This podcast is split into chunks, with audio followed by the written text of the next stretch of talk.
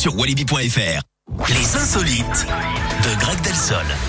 Allez Greg, c'est à vous, on parle de quoi? On part dans les airs, Eric, avec ce voyage interminable pour les passagers d'une compagnie low cost. Pourtant, le trajet n'était pas bien long à la base entre Toulouse et Rennes, mais ils sont quand même arrivés avec 5 heures et quart de retard et en plus à la mauvaise destination. À la base, ils devaient partir de Toulouse à 7h45 et atterrir à 9h. Sauf qu'en vol, les conditions climatiques se sont dégradées. Et oui, on le sait, hein, souvent en hiver, euh, Rennes des neiges.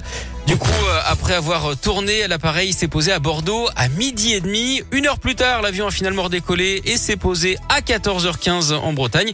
À ce propos, connaissez-vous le comble pour un pilote de ligne?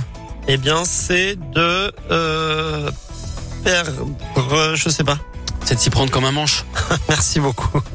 Merci beaucoup, Greg. Allez, à plus tard. Au revoir. Je vous donne votre après-midi. Merci. Vous avez failli faire une vanne avec la ligne, perdre la ligne, Bah oui, garder je- la oui, ligne. ça. ouais. Vous Bon, auriez pu, ça aurait marché. ça ça marché. Pascal Obispo arrive dans quelques instants. À qui dire qu'on est